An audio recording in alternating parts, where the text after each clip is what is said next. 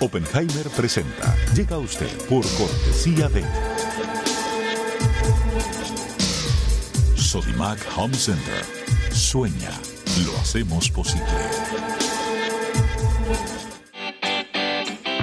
Ingresa en lacaja.com.ar, asegura tu auto y llévate un 15% de descuento por medio año. La caja, así de simple. Estudia en Argentina. Con estándares internacionales. Residencia universitaria. Aranceles a tu alcance. UADE, una gran universidad. ¿Sabías que según un estudio de la Universidad de Oxford, casi la mitad de los trabajos actuales podrían dejar de existir en 10 años? La inteligencia artificial llegó para quedarse. ¿Cómo te va a afectar la automatización? ¿Cuáles son los trabajos del futuro? Andrés Oppenheimer te lo cuenta en su nuevo libro, Sálvese quien pueda. Y no te quedes atrás. Encuéntralo en librerías.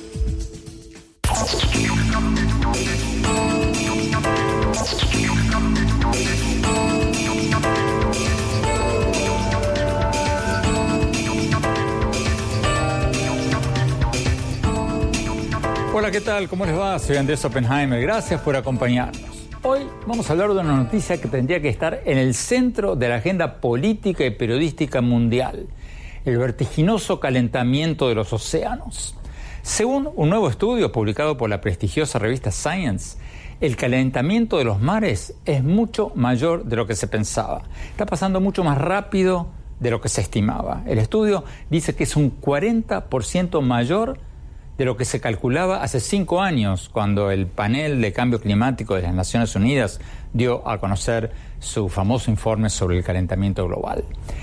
Este nuevo estudio es alarmante porque si los mares se están calentando mucho más rápido de lo que se pensaba, eso va a producir un mayor derretimiento de los polos y de los glaciares, una mayor subida del nivel de los mares, huracanes inundaciones más fuertes, olas de calor y muchos otros fenómenos climáticos que nos van a afectar absolutamente a todos, vivamos donde vivamos. Hoy vamos a hablar con uno de los principales autores de este nuevo estudio, el doctor Zig Hausfather. Le vamos a preguntar, entre otras cosas, cuáles son los países que están provocando este calentamiento de los océanos y cuán lejos o cuán cerca estamos de una catástrofe climática mundial. Si seguimos emitiendo dióxido de carbono al ritmo en que lo estamos haciendo hoy, estimamos que solo por el calentamiento de los océanos aumentará aproximadamente un pie o unos 30 centímetros el nivel del mar para finales de siglo. Vamos a ver lo que nos dijo el doctor Hausfather y luego lo vamos a analizar con dos reconocidos expertos en el tema. La doctora Frances Colón, ex asesora en ciencia y tecnología del Departamento de Estado de Estados Unidos, doctora en biología, y el doctor Kenneth Feely, profesor de biología de la Universidad de Miami. Bueno, veamos lo que nos dijo el doctor Hausfather, uno de los principales autores de este estudio, según el cual los océanos están calentando un 40% más rápido de lo que se pensaba. Veamos.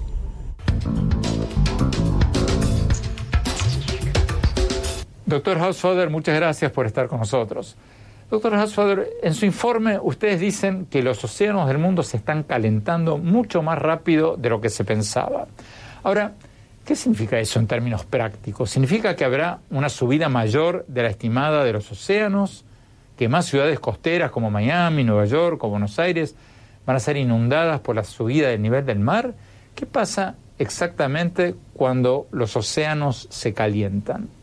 Bueno, cuando los océanos se calientan, eso produce muchos efectos distintos en la Tierra. Ya sabes, en muchos sentidos los océanos son el termómetro de la Tierra. Aproximadamente 93% de todo el calor atrapado por los gases de efecto invernadero en la atmósfera de la Tierra terminan acumulándose en nuestros océanos. Y eso puede tener un gran impacto en muchas cosas. Por ejemplo, el calentamiento de los océanos influye directamente en el aumento del nivel del mar. Cuando hierves agua en una olla, por ejemplo, cuando calientas agua, el agua ocupa un poco más de espacio que cuando estaba fría. Es algo difícil de notar en una olla, pero cuando se aplica a los océanos de todo el mundo hay una gran diferencia. Así que si seguimos emitiendo dióxido de carbono al ritmo en que lo estamos haciendo hoy, estimamos que solo por el calentamiento de los océanos aumentará aproximadamente un pie o unos 30 centímetros el nivel del mar para finales de siglo. Y a eso hay que agregarle el derretimiento de las capas de hielo en la Antártida y Groenlandia, el derretimiento de los glaciares y otras causas. Además, hay muchos ecosistemas en el océano que son realmente sensibles al calor. Por ejemplo, los ecosistemas de los arrecifes de coral son muy sensibles a unos pocos grados de calentamiento. Así que si las temperaturas suben por encima de un cierto nivel, estos corales se blanquean y mueren. De manera que en 2015 y 2016 vimos temperaturas de la superficie del océano inusualmente calientes, que causaron la muerte de aproximadamente un tercio de los arrecifes de coral del mundo. Ahora, los arrecifes pueden recuperarse si este tipo de cambios ocurre una vez cada 10 o 20 años. Pero el problema es que las temperaturas inusualmente cálidas en 2015 y 2016 serán temperaturas promedio de los veranos del año 2040 o 2050. Por lo tanto, es difícil ver cómo los ecosistemas de arrecifes de coral, por ejemplo, podrían sobrevivir. Usted recientemente tuiteó un dato escalofriante publicado en el Washington Post de que la Antártida está perdiendo unos 250 mil millones de toneladas de hielo por año, seis veces más que en la década de los 80. 250 mil millones de toneladas por año, el dato me dejó duro. ¿Cómo afectará eso a Sudamérica y el Caribe? Las capas de hielo en la Antártida han sido durante mucho tiempo una gran fuente de discusiones en cuanto al aumento del nivel del mar, en parte porque hay una pregunta abierta sobre hasta qué punto el derretimiento de la costa de la Antártida se compensa con el aumento de la nieve en el interior de la Antártida. Y en los últimos años, los científicos han obtenido mediciones mucho más precisas de cómo está cambiando la Antártida, en gran parte gracias a los nuevos satélites que miden los cambios en la gravedad de la Tierra. Eso nos puede decir exactamente cuánto hielo hay allí. Y entonces la preocupación es que a medida que estas capas de hielo comienzan a ceder y el hielo que los rodea se derrite, comenzarán a moverse hacia el océano cada vez más rápido. Y debido a que estas capas de hielo son a menudo de más de 300 metros de altura, a medida que se desprenden, dejan acantilados cada vez más altos. Trabajos recientes en la Antártida y Groenlandia sugieren que el aumento del nivel del mar podría ser mayor de lo que se pensaba anteriormente. Y ahora los investigadores sugieren que en el peor de los casos, si no se hace nada para reducir los gases de efecto invernadero, podríamos tener hasta 3 metros o 9 pies de aumento del nivel del mar para finales de siglo. Ustedes dicen en su informe que el 2018 fue el año de mayor calentamiento de los océanos de los últimos años. ¿Qué está pasando? ¿Cuáles son las principales causas de este aumento del calentamiento de los océanos del año pasado?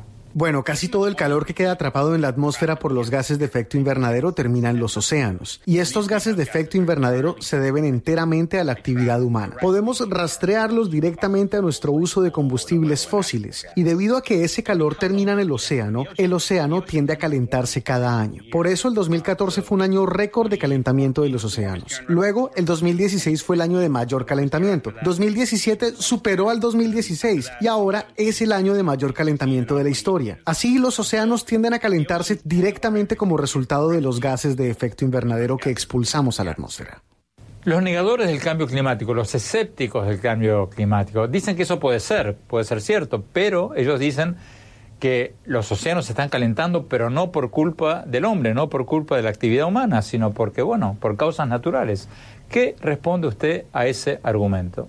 Que hay muchas líneas de evidencia que tenemos que indican que el calentamiento que estamos experimentando tanto en la superficie como en los océanos se debe a la actividad humana. Lo hemos sabido desde finales del siglo XIX. Los gases de efecto invernadero atrapan el calor en la atmósfera y sabemos que el CO2 o dióxido de carbono es un gas de efecto invernadero. Podemos decir que las concentraciones de dióxido de carbono en la atmósfera han aumentado 30% desde tiempos preindustriales debido a nuestras emisiones de combustibles fósiles. Y sabemos que esto ocurre por la actividad humana porque podemos rastrear los cambios del tipo de carbono en la atmósfera y saber que se trata de combustibles fósiles extraídos del suelo en lugar de plantas que están vivas hoy. Así que es una ecuación muy simple.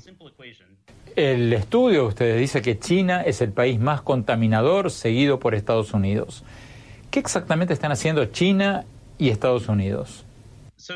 Las emisiones de dióxido de carbono de China son principalmente del carbón. China quema casi tanto carbón o un poco más de carbón que todo el resto del mundo y ha aumentado dramáticamente la cantidad de carbón que ha quemado en los últimos 20 años.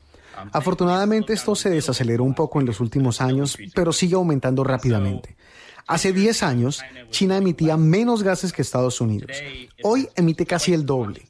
Ahora todo este uso del carbón ha tenido buenos propósitos. Como sabemos, China sacó de la pobreza a millones de personas y expandió su economía en muy poco tiempo pero rápidamente se está volviendo insostenible. El aire en las ciudades está asfixiando a las personas que viven allí y que están emitiendo la gran mayoría del dióxido de carbono del mundo. La buena noticia es que el gobierno chino está empezando a reconocer esto. China ahora lidera al mundo en cuanto a la cantidad de energía solar y eólica que han instalado y están tratando de convertirse en un líder mundial en tecnología verde para el futuro. La pregunta es si pueden hacerlo con suficiente rapidez como para evitar los peores impactos del cambio climático. Doctora Frances Colón, la pregunta del millón de dólares. Ok, los océanos se están calentando más rápido de lo que pensamos, pero vamos a ver si eso es una tendencia pasajera o permanente. Bueno. O una casualidad. Definitivamente no casualidad, tenemos toda la evidencia científica para saber esto. Y los cambios en los océanos permanecen por mucho tiempo. Las corrientes del mar eh, llevan estos cambios eh, y, el, calor, el, calentamiento de los océanos es algo que permanece por décadas, cientos de años. Hay corrientes del mar que no han visto la superficie del mar en cientos de años, miles de años. Estamos hablando de un sistema que, donde el calentamiento permanece y nuestro comportamiento no está cambiando. Por lo tanto, no esperamos por ahora, al menos que haya unos grandes cambios en nuestro comportamiento de los seres humanos a través del mundo, en que esto cambie los océanos. Doctor Philly, ¿y qué pasa con los escépticos? El presidente Trump dice que esto es un invento de ustedes, de los científicos, que no hay evidencia, que sí, que el mundo se puede estar calentando, pero no hay evidencia, según él, de que estos cambios son producidos por nosotros, por los hombres sí, pues hay mucha evidencia que es por razones de los gases ah, de CO2, de metano, de nitrógeno que nosotros mismos estamos poniendo en el aire.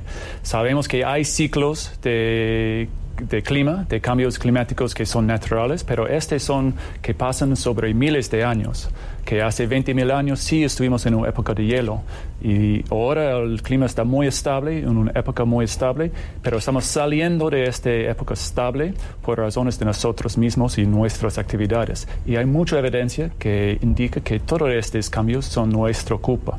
¿Sabe? del ser humano. Sí, sí, las acciones de los humanos, el uso de los carbono, de, los, los, de todos los gases de que alimenta, que nosotros estamos atrás de todo este cambio.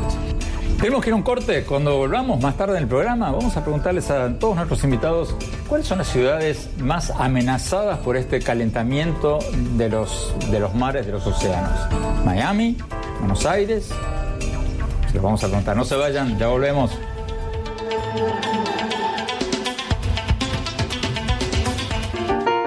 Sueña con ser el papá que tiene las herramientas para hacerlo todo.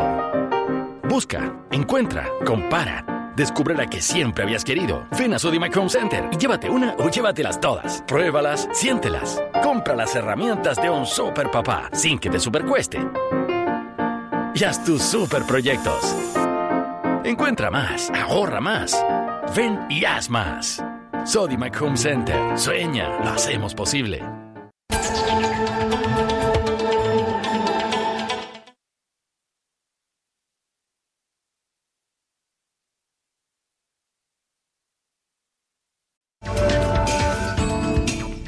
Gracias por seguir con nosotros. Estamos hablando con el doctor Zeke Hausfader, uno de los autores principales de este alarmante nuevo estudio publicado por la revista Science, según el cual los océanos se están calentando muchísimo más rápido de lo que se pensaba. Y cuanto más se calientan los océanos, más se derriten los polos y los glaciares, más sube el nivel de los mares, y hay más inundaciones, huracanes más fuertes y muchas otras catástrofes naturales que nos pueden afectar absolutamente todos nosotros. Sigamos viendo la entrevista.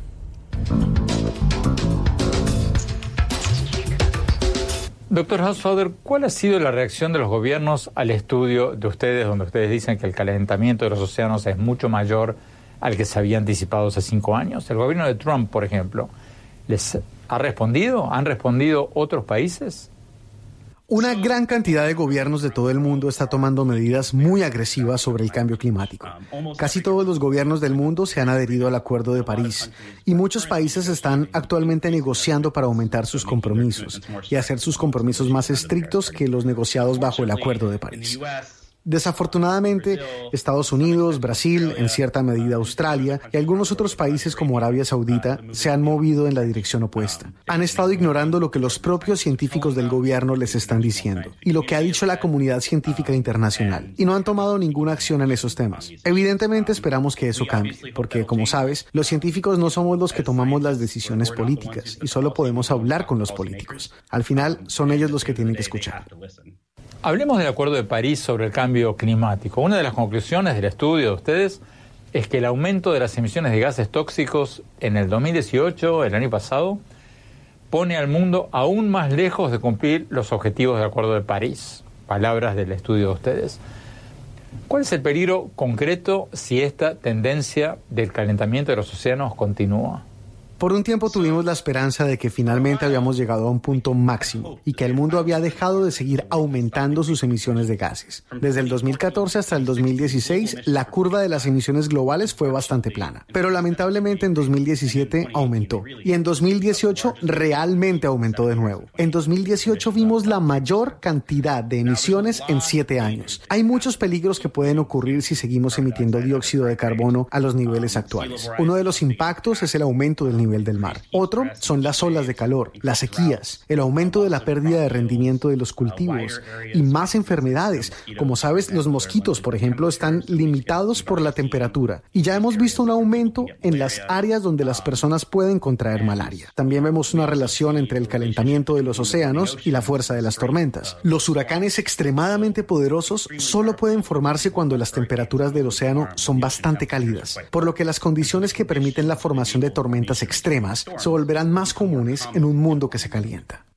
Estados Unidos se retiró del Acuerdo de Cambio Climático de París, pero cuando entrevisté el año pasado a Al Gore, al ex vicepresidente y premio Nobel, él me dijo que la decisión de Trump de retirarse del acuerdo no importa tanto porque según él los grandes estados de Estados Unidos, como California y Nueva York, dictan sus propias políticas ambientales y se han propuesto cumplir con las metas del Acuerdo de París.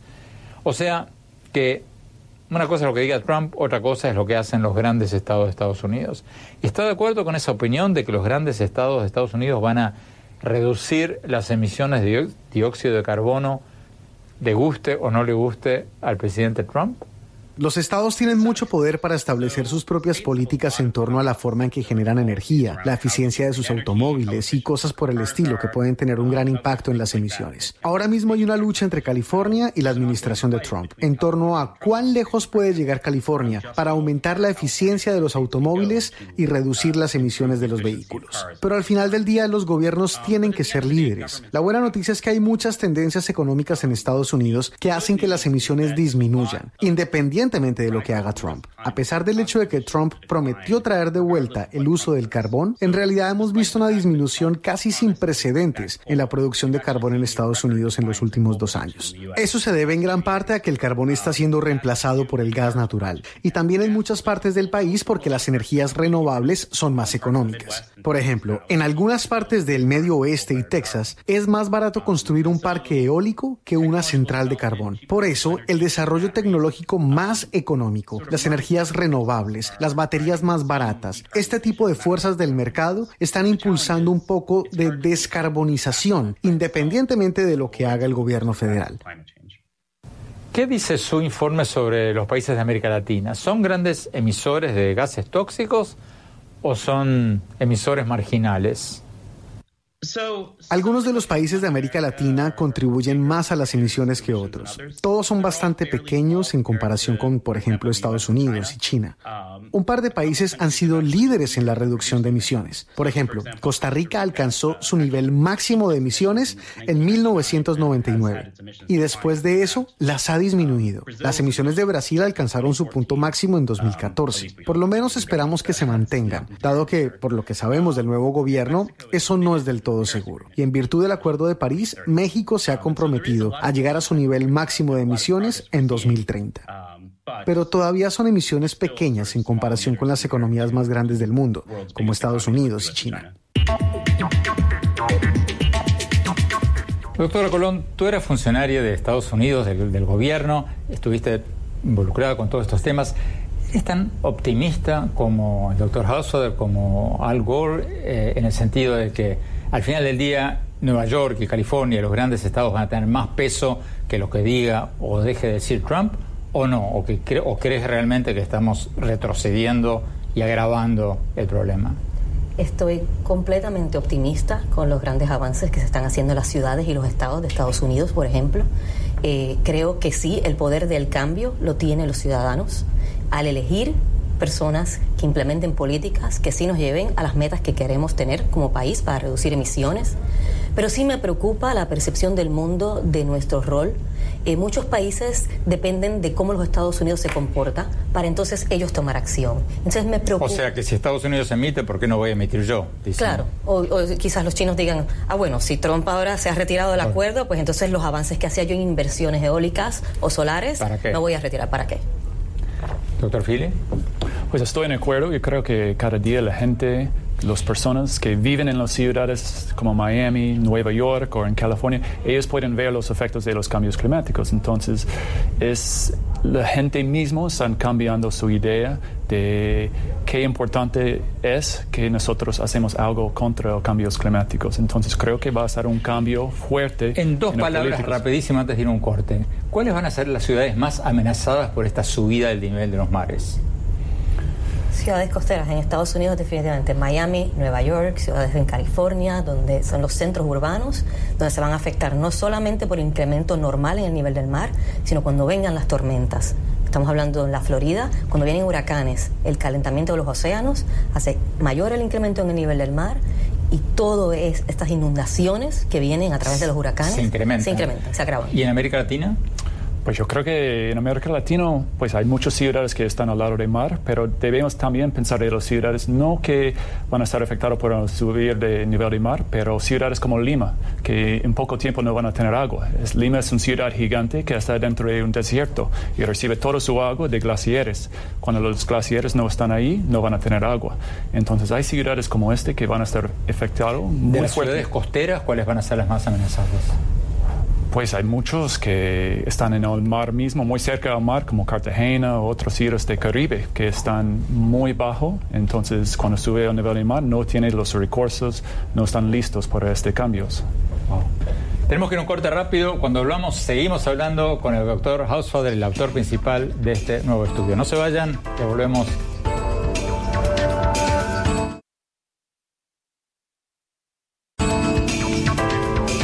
Gracias por seguir con nosotros. Estamos hablando con el doctor Zig Hausfader, uno de los principales autores de este alarmante nuevo estudio, según el cual los océanos se están calentando muchísimo más rápido de lo que se pensaba y eso podía producir un mayor derretimiento de la Antártida, de Groenlandia, de los glaciares, una mayor subida del nivel de los océanos y eso a su vez va a producir más inundaciones, huracanes más fuertes y muchas otras catástrofes naturales si es que se da.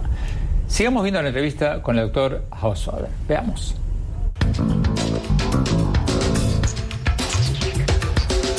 Doctor Hauswader, muchas ciudades, muchos países como Chile están prohibiendo el uso de bolsas de plástico descartables de un solo uso en los supermercados para evitar que los océanos se sigan llenando de plástico, que se comen los peces y que después comemos nosotros.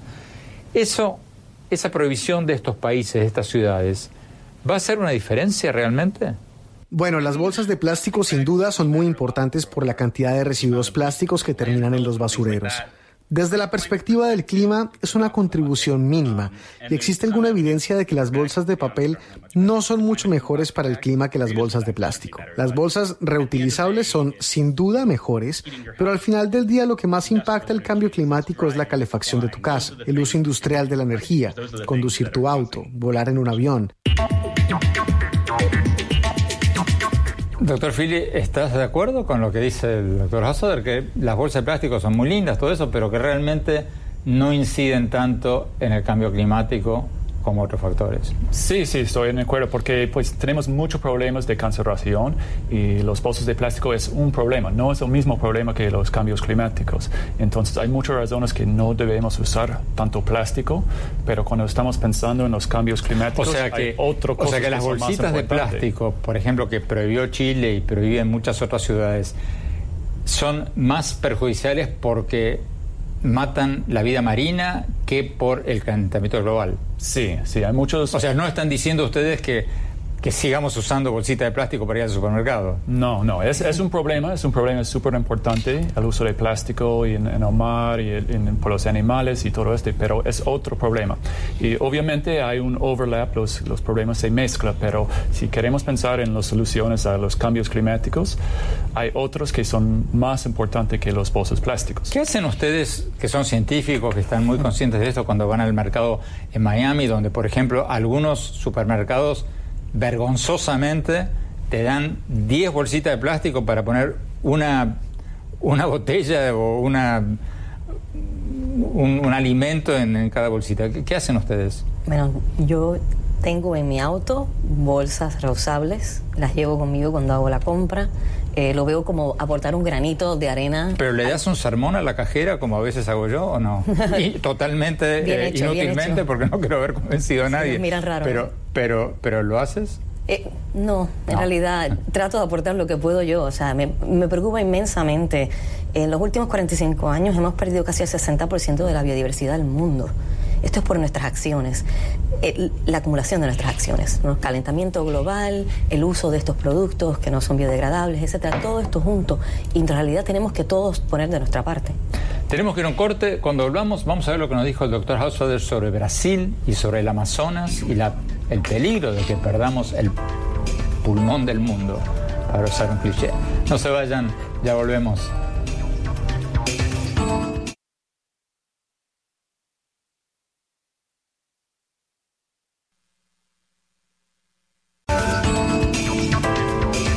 Gracias por seguir con nosotros. Estamos hablando con el doctor Zig Hausfader, uno de los principales autores de este alarmante nuevo estudio según el cual los océanos se están calentando muchísimo más rápido de lo que se pensaba y eso podía producir un mayor derretimiento de la Antártida, de Groenlandia, de los glaciares, una mayor subida del nivel de los océanos y eso a su vez va a producir más inundaciones, huracanes más fuertes y muchas otras catástrofes naturales si es que se da.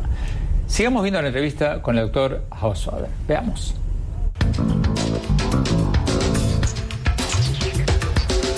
Doctor Hausfader, muchas ciudades, muchos países como Chile están prohibiendo el uso de bolsas de plástico descartables de un solo uso en los supermercados para evitar que los océanos se sigan llenando de plástico, que se comen los peces y que después comemos nosotros. Eso, esa prohibición de estos países, de estas ciudades, ¿va a ser una diferencia realmente? Bueno, las bolsas de plástico sin duda son muy importantes por la cantidad de residuos plásticos que terminan en los basureros. Desde la perspectiva del clima, es una contribución mínima y existe alguna evidencia de que las bolsas de papel no son mucho mejores para el clima que las bolsas de plástico. Las bolsas reutilizables son sin duda mejores, pero al final del día lo que más impacta el cambio climático es la calefacción de tu casa, el uso industrial de la energía, conducir tu auto, volar en un avión. Doctor Philly, ¿estás de acuerdo con lo que dice el doctor Hassoder? Que las bolsas de plástico son muy lindas, todo eso, pero que realmente no inciden tanto en el cambio climático como otros factores. Sí, sí, estoy de acuerdo, porque pues tenemos muchos problemas de conservación y los bolsos de plástico es un problema, no es el mismo problema que los cambios climáticos. Entonces hay muchas razones que no debemos usar tanto plástico, pero cuando estamos pensando en los cambios climáticos o sea que, hay otro O sea que las bolsitas de plástico, por ejemplo, que prohibió Chile y prohíben muchas otras ciudades, son más perjudiciales porque matan la vida marina que por el calentamiento global. Sí, sí, hay muchos... O sea, no están diciendo ustedes que que sigamos usando bolsitas de plástico para ir al supermercado. No, no, es, es un problema, es un problema súper importante el uso de plástico en, en el mar y en, por los animales y todo esto, pero es otro problema. Y obviamente hay un overlap, los, los problemas se mezclan, pero si queremos pensar en las soluciones a los cambios climáticos, hay otros que son más importantes que los bolsos plásticos. ¿Qué hacen ustedes que son científicos, que están muy conscientes de esto cuando van al mercado en Miami, donde por ejemplo algunos supermercados vergonzosamente te dan 10 bolsitas de plástico para poner una, una botella o una, un, alimento en, cada bolsita. ¿Qué, hacen ustedes? Bueno, yo tengo en mi auto bolsas reusables, las llevo conmigo cuando hago la compra. Eh, lo veo como aportar un granito de arena. ¿Pero le das un sermón a la cajera como a veces hago yo o no? y totalmente eh, inútilmente porque no quiero haber convencido a nadie. miran raro. Pero, pero, pero ¿lo haces? Eh, no, en realidad trato de aportar lo que puedo yo. O sea, me, me, preocupa inmensamente. En los últimos 45 años hemos perdido casi el 60% de la biodiversidad del mundo. Esto es por nuestras acciones, la acumulación de nuestras acciones, ¿no? calentamiento global, el uso de estos productos que no son biodegradables, etcétera, todo esto junto. Y en realidad tenemos que todos poner de nuestra parte. Tenemos que ir a un corte. Cuando volvamos, vamos a ver lo que nos dijo el doctor Hausfader sobre Brasil y sobre el Amazonas y la, el peligro de que perdamos el pulmón del mundo, para usar un cliché. No se vayan, ya volvemos.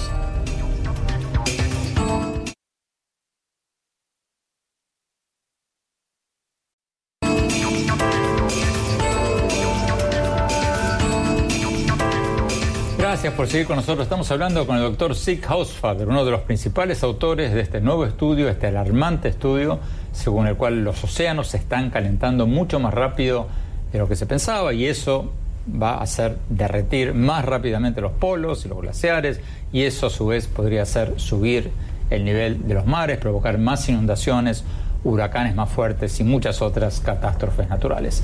Sigamos hablando con el doctor Zig Hausfader. Veamos.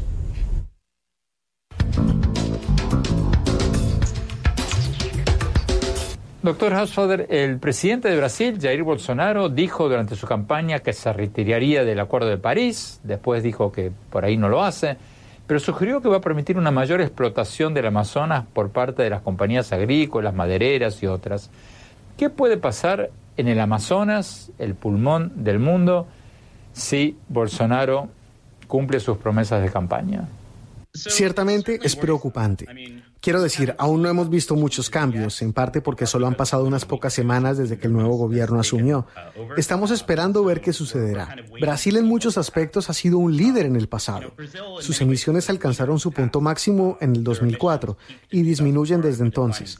La mayoría de sus autos funcionan con etanol de caña de azúcar, que tiene emisiones mucho más bajas que el petróleo o el gas y Brasil ha realizado grandes avances en las últimas décadas para reducir la tasa de deforestación de la Amazonía. Ahora hay una gran preocupación de que muchas de estas cosas cambien, especialmente la deforestación del Amazonas bajo este nuevo gobierno. En la selva tropical hay una gran cantidad de carbono en los árboles. Si se tala la selva tropical y se queman los árboles, se libera una gran cantidad de dióxido de carbono a la atmósfera. De hecho, aproximadamente 10% de todas nuestras emisiones a nivel mundial el año pasado provino de la deforestación. Ahora mismo ocurre en Indonesia. Existe una gran preocupación de que Brasil pueda revertir lo que ha logrado y comienza a convertirse en un gran contribuyente de la deforestación mundial. Pero ¿cuál sería el impacto de eso? Ciertamente, estamos hablando de un gran porcentaje de las selvas tropicales del mundo. Si el Amazonas fuera completamente deforestado, que por supuesto no ocurrirá, no va a llegar a tal extremo, sería una catástrofe para el clima. Sería un impacto mayor que todas las emisiones globales de todos los países. Y entonces existe el peligro potencial si es que Brasil realmente decide que no le importa la selva tropical en absoluto y solo quiere que se convierta en tierra de cultivo a toda costa. Realmente podría ser una catástrofe para el clima. ¿Hay algo que el mundo puede hacer al respecto? El mundo ciertamente puede presionar a Brasil. El mundo puede potencialmente influir sobre Brasil a través de mecanismos financieros y otras formas de preservar la selva tropical. Ha habido un gran impulso en los últimos años para vincular la ayuda a los países a sus esfuerzos para reducir sus emisiones y prevenir la deforestación. Esencialmente, pagarles a los países para que no destruyan sus bosques. Pero al final, en última instancia, es algo que Brasil tiene que hacer por sí mismo. Y esperamos que el nuevo gobierno no siga algunos de los caminos que ha sugerido, o si lo hace, al menos que no dure mucho.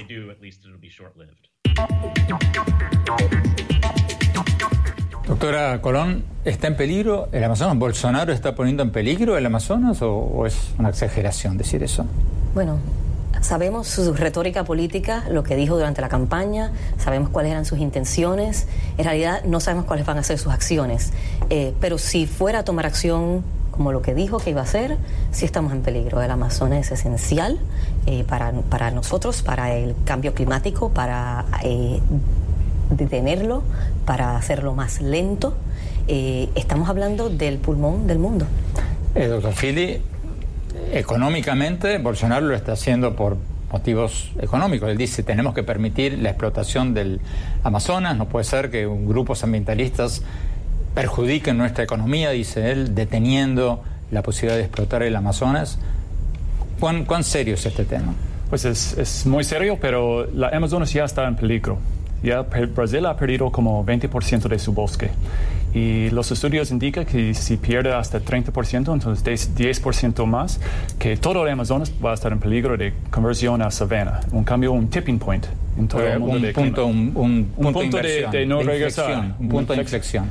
Y entonces que Bolsonaro ya ha hecho en su primera semana de, como presidente, ha cambiado todo el sistema de reservas de indígenas.